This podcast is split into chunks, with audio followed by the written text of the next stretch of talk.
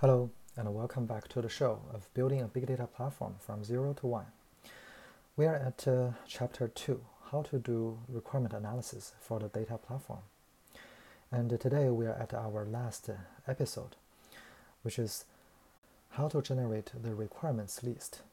This work is based on the previous steps mentioned in the previous episodes. Now, if we look back on the entire methodology of requirement analysis, we start by conducting user studies. That gives us who are our users and what they need. Then we do user scenarios.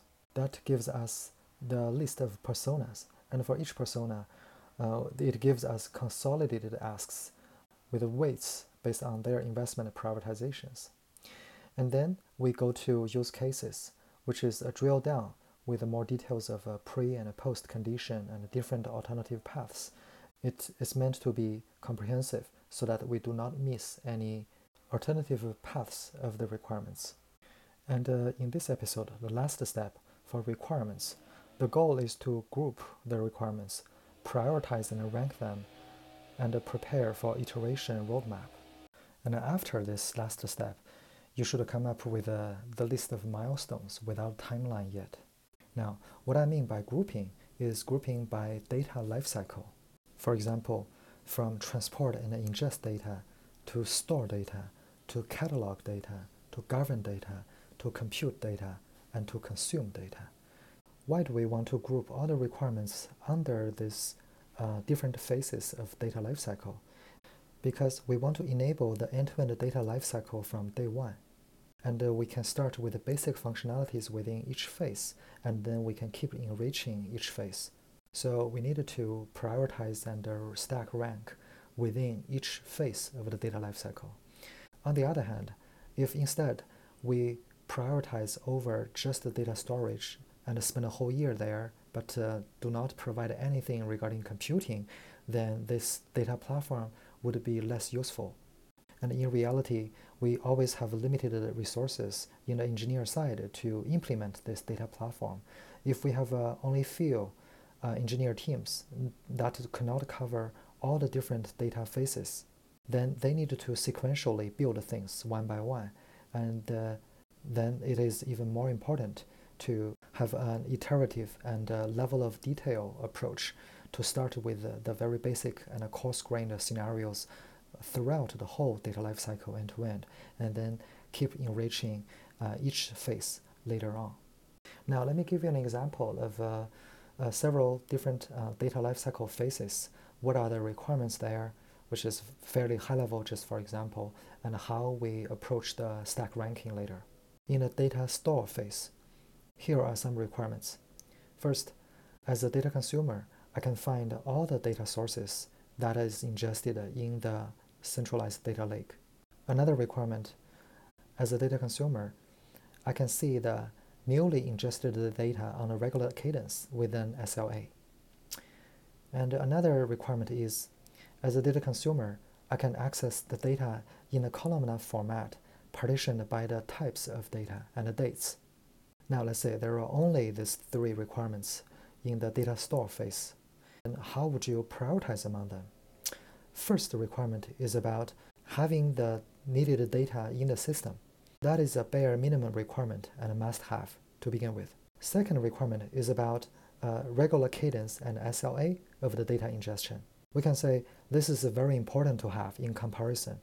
But in this very early phase of our uh, journey to a full-blown matured data system, even without uh, SLA, we can still provide users value even without a guaranteed SLA.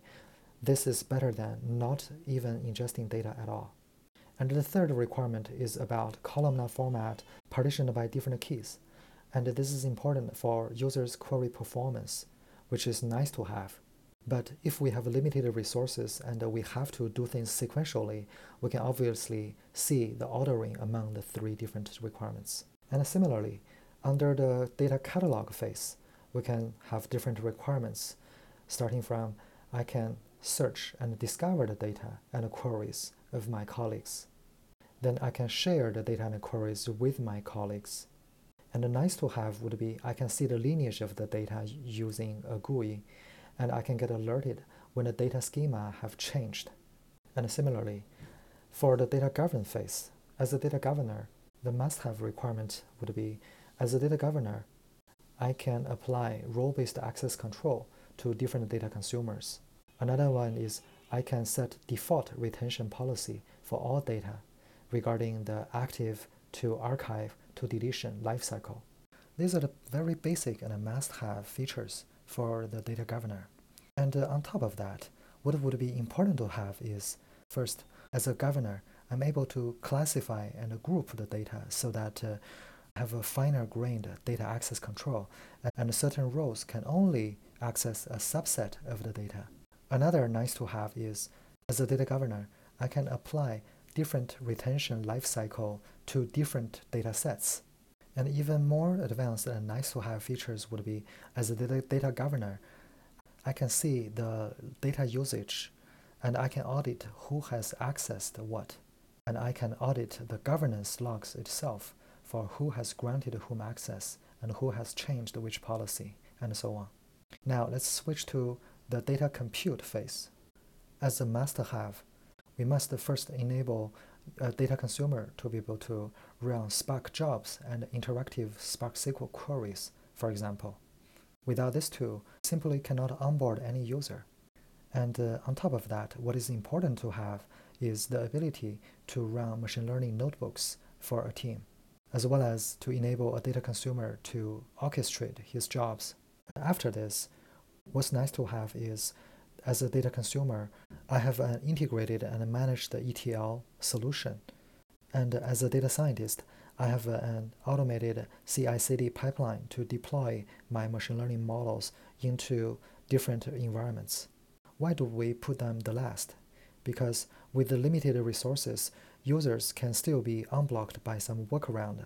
For example, writing their own cron jobs to orchestrate their job flow before our orchestration solution is there, and have a less automated uh, integration and delivery pipeline across different environment.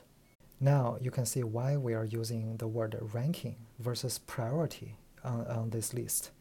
Priority means something is of a higher value than the other to the users. And we cannot say that uh, ETL ability is less important than Spark SQL ability, but rather it's a combination of consideration among the priority, the technical path dependency, and the urgency. For example, without Spark and SQL ability, orchestration would be useless because you have nothing to orchestrate for. And uh, we also consider development factors such as the cost, complexity, and the rough engineer swag size.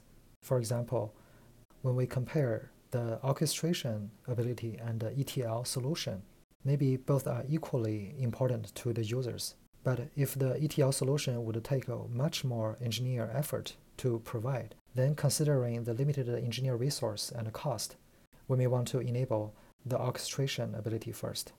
Now let's see what we have. We're having a list of uh, half a dozen to a dozen groups. Each group is a milestone that is iterative and based on the previous milestones. And we can enable most users in the very first milestone. And we'll keep enriching the capabilities in the following milestones. This iteration milestone uh, list should align well with the user's investment priority during the user study and should also make sense from the technical path dependency perspective. By now, we can say we have finished the requirement analysis. This requirement list will eventually translate to engineers, milestones, and sprint backlogs.